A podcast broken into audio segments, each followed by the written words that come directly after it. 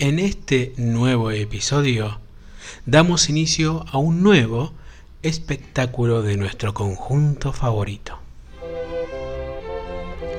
Bienvenidos a El catálogo de Mastropiero. Capítulo de hoy. La campana suonerá. El rey enamorado. Muy buenos días, muy buenas tardes, muy buenas noches a quienes estén dando play en estos momentos. Mi nombre es Julián Marcel y les doy la bienvenida al episodio número 36 del catálogo de Mastro Piero, un podcast donde nos encargamos de analizar todas y cada una de las obras de nuestro conjunto favorito, el conjunto de instrumentos informales Le Luthier.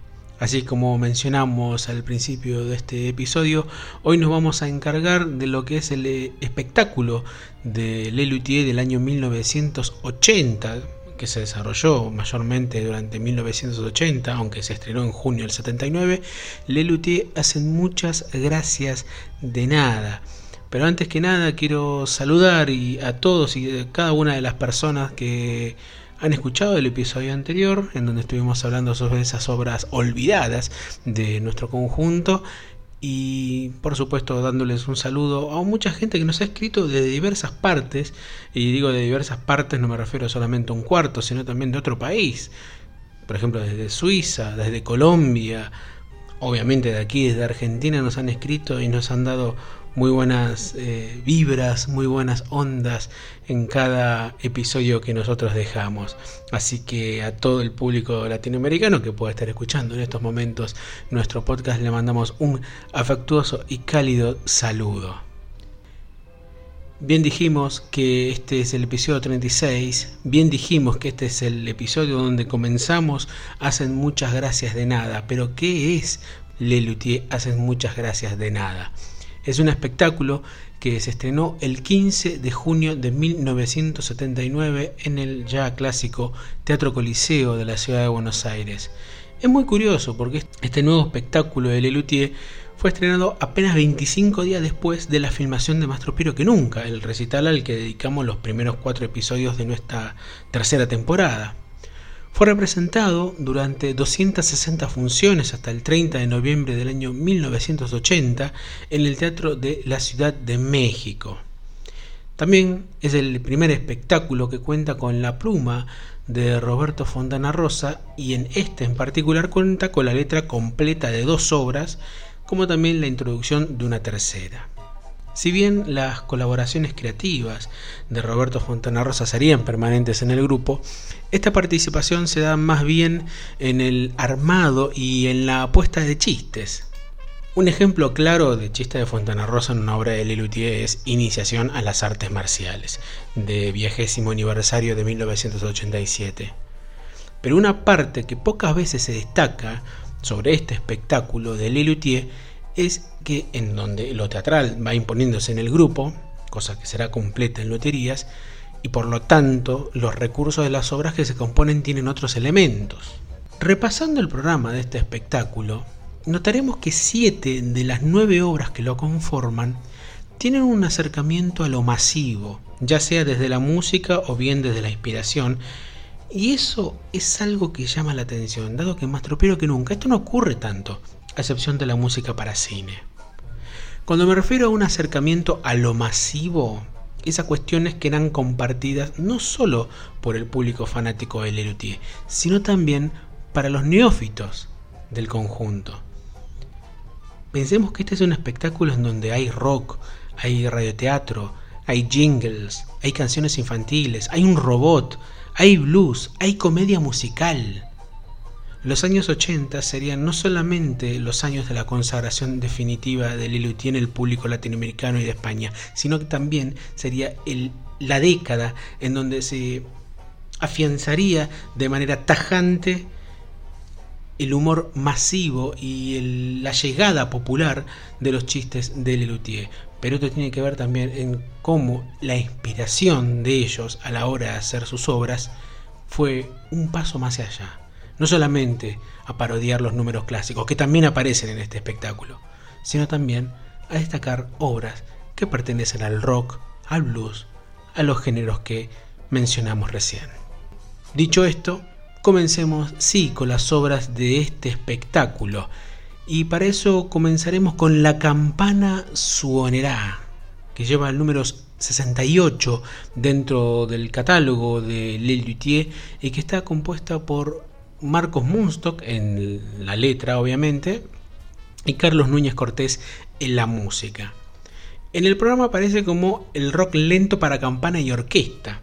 Y esta obra se escribe dentro de ese grupo de canciones que, como dijimos, se asienta en consumos masivos de la época. Este es el momento 1979, pero también la segunda mitad de los décadas del 70, de la gran explosión de Rafaela Carrà en Argentina y del pop italiano en general a través de Rita Pavone, Nicola Di Bari, Gianfranco Pagliaro, entre otros. Y este tipo de canciones que en Latinoamérica empezaban a explotar, en Italia venía desarrollándose desde los años 60, sobre todo a partir de la influencia que dejó la música yeye nacida en Francia. Que la obra de Lelutier se llame La campana suonera no es un dato menor, ya que replica a un éxito rotundo de Fiametta, una cantante pop que editó un simple en 1967 con una canción llamada justamente Cuando la campana suonera.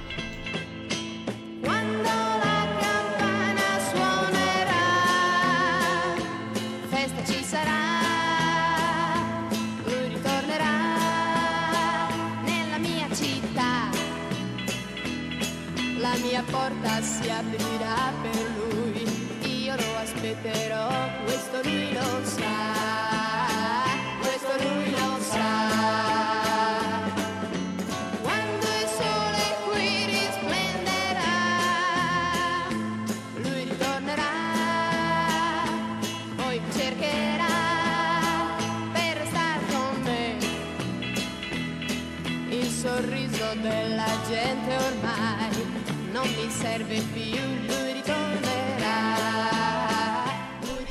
En verdad, cuando la campana suonerá, era una reversión en italiano de Big Black Smoke, una canción bellísima de The Kings, una de las mejores bandas de la historia del pop en Inglaterra, a la altura de los mejores discos de The Beatles. La versión del tema en otro idioma, con la letra generalmente cambiada, era un recurso muy usual, incluso en Argentina. Más allá de eso, los compositores de la obra, Munstock y Núñez Cortés, tomaron para la composición una obra de un cantautor italiano llamado Fred Buscaglione, según nos cuenta Núñez Cortés en sus Memorias de un luthier. Esa obra italiana se llama Troviamoci domani a Portofino. En verdad, quien acercó esa obra a Marcos fue Núñez Cortés, quien conocía esta obra de este buen hombre italiano. Como siempre ocurre en estos casos, cuando hay una obra que tiene un origen tan específico, urge ver cómo llegó esta obra a quien la parodió. Y hurgando en Discogs, encontramos que en 1959 hubo una versión argentina de un disco larga duración de canciones de este cantante que incluía Troviamochi y Domani Portofino y que es el único editado en nuestro país. Creemos que pudo haber escuchado esta canción en ese LP, dado que este éxito de Buscaglione fue menor en su carrera. Escuchemos un pequeño fragmento de esa obra original. Se tu vieni con me a Portofino, troviamoci domani a Portofino, sul tardi quando il giorno morirà. Ti prego non mancare, qualcosa può accadere e forse il nostro amore nascerà nell'ombra della sera Portofino e tra la folla anonima d'un bar parlando sottovoce in quella strana luce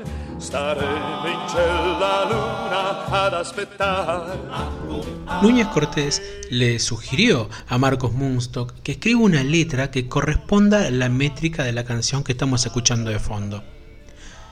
La obra de Lelutier trata sobre un amante italiano que tiene éxito con las mujeres y en que a cada hora aparece una nueva amante. Giovanna a las 4, Luciana a las 5, Rosana a las 6 y Giuliana a las 7.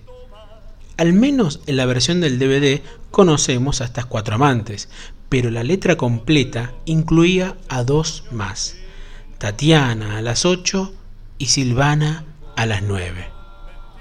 La campana Suonerá es una de esas obras que está totalmente cantada en otro idioma, en italiano en este caso, tal como lo fue Il sitio de Castilla, salvo en un par de palabras, como ya hemos analizado en su momento, y Amame o Beatrice. El chiste de la obra, en verdad, tiene más relación con los intentos de Núñez Cortés por tocar la campana y que en su memoria cuenta que la inspiración de estos gags vino por el clásico chiste de el coyote para cazar al correcaminos. Alguna vez en Mar del Plata, sea en 1980, Núñez Cortés, al haberse roto el serrucho de utilería, usó uno de verdad y terminó cortándose, ocasionándole una herida profunda que aún hoy la sigue teniendo en su mano. Es curioso, pero la historia de Lelutier, esta obra es considerada menor pese a todo el esfuerzo hecho solamente fue representada en este espectáculo y para eso escucharemos una versión ejecutada en México durante las últimas funciones del espectáculo en noviembre de 1980. Ernesto Acher en la voz, Carlos López Puccio en el piano, Jorge Marona en el bajo, Daniel Rabinovich en la batería y la muy curiosa inclusión de Marcos Munstock en los teclados.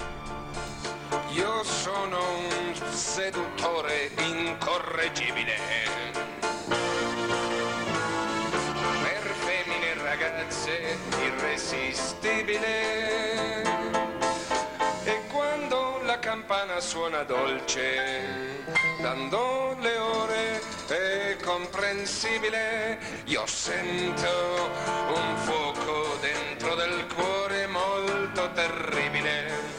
E voglio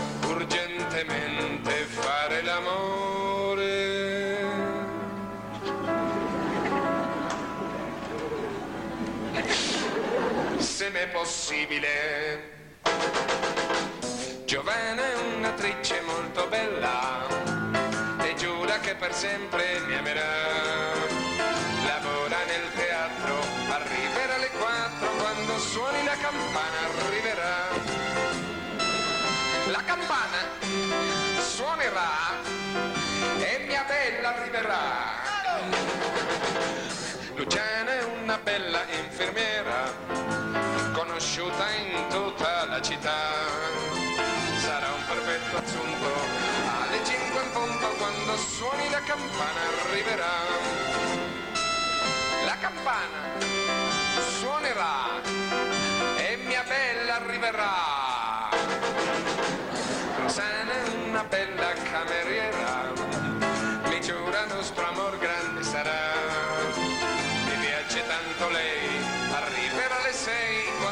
suoni la campana arriverà la campana suonerà e mia bella arriverà. Giuliana è una dolce cantatrice, suo canto è troppo dolce in verità. Nel cuore mio si mette, arriverà alle sette quando suoni la campana, arriverà. La campana suonerà arriverà. Silvana è una bella ballerina che sempre in movimento se ne sta. E mi sembra che questa campana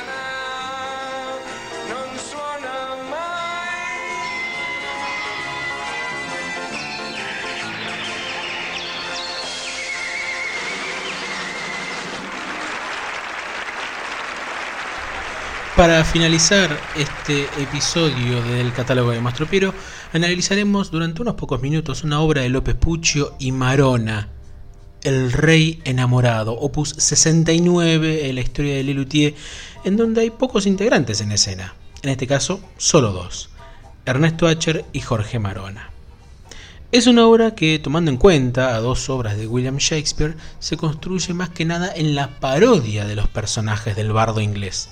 En este caso, Enrique VI, que aparece en la obra, existió efectivamente entre 1422 y 1461 Shakespeare le dedicó tres dramas históricos, todos escritos en 1594.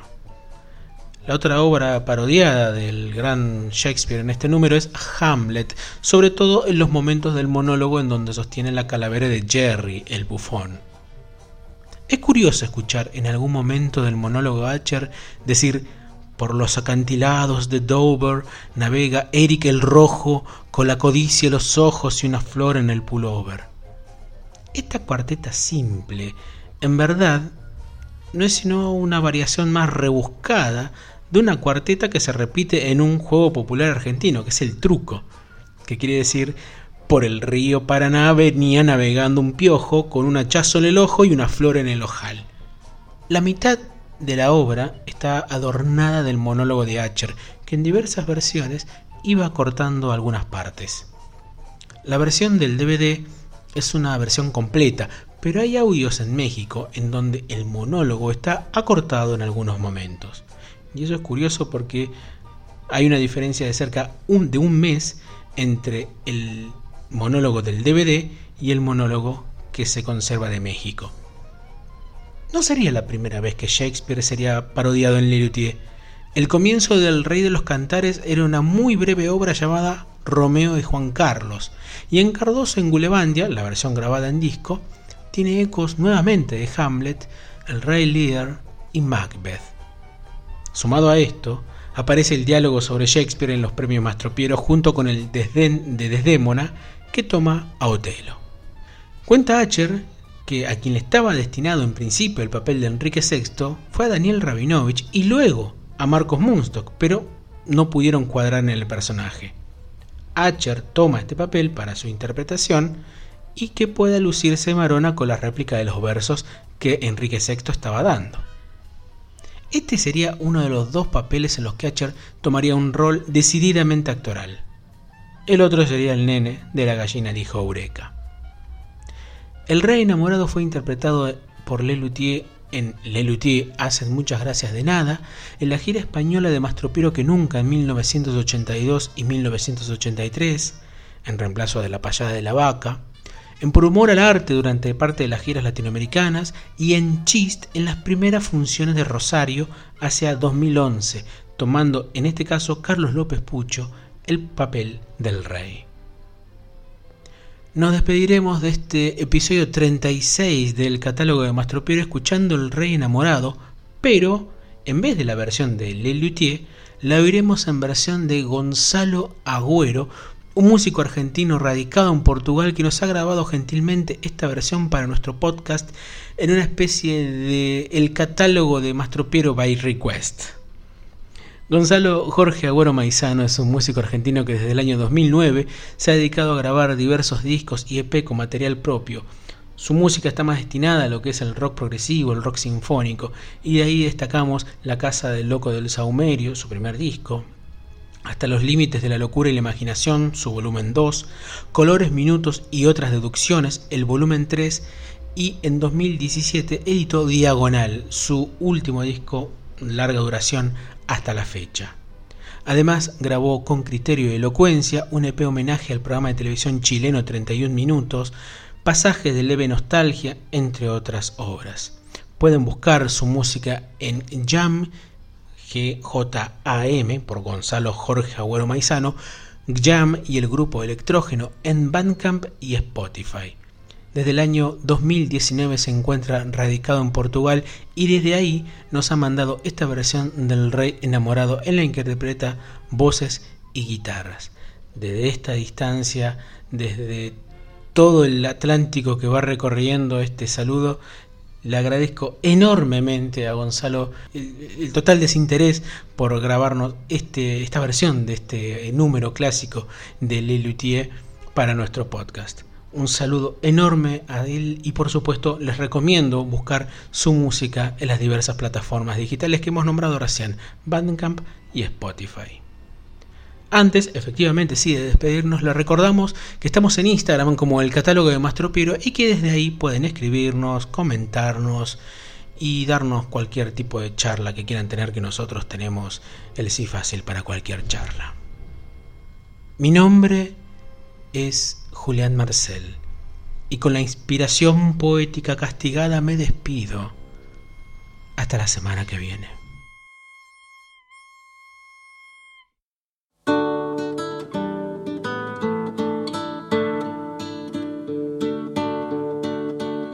por ser fuente de dulzura. Por ser fuente de dulzura. Por ser de rosas un ramo. Por ser de rosas un ramo. Por ser nido de ternura, oh María, yo te amo. Por ser nido de ternura, oh María, yo te amo. No, eh, a ver, pero espera, espera, espera, porque tenemos que ver una cosita acá. Oh María, él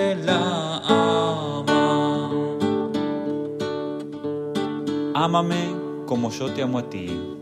Ámelo como él ama a usted. Y los demás envidiarán nuestro amor. Y todos nosotros, em, todos nosotros envidiaremos el amor de ustedes. Oh mi amor, María mía. Oh, su amor, María suya, brillante, mi rubí.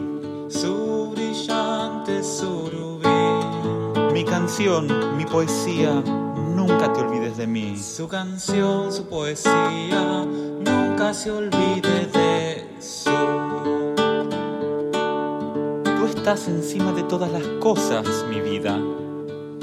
Usted está encima de todas las cosas, su vida.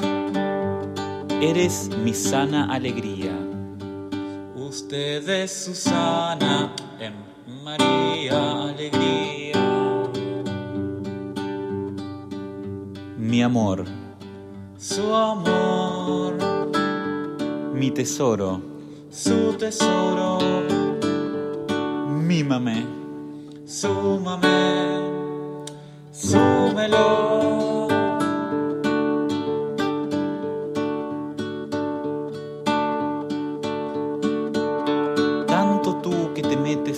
Hondo de mi ser. Tanto Que yo ya no sé si soy de mí o si soy de ti. Si tú amaras a mí, amarías en mí aquello que amamos nosotros. Envidiáis vosotros y ellos. Entonces es algo que deberías amar a mí. ámelo. Cuando miras con desdén,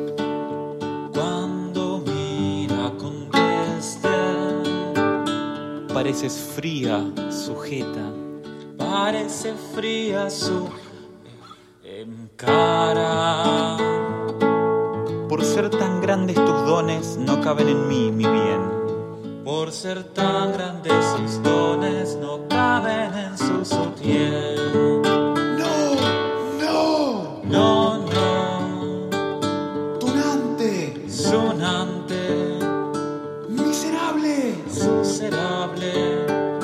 Guardias a mí. Guardias a él. No,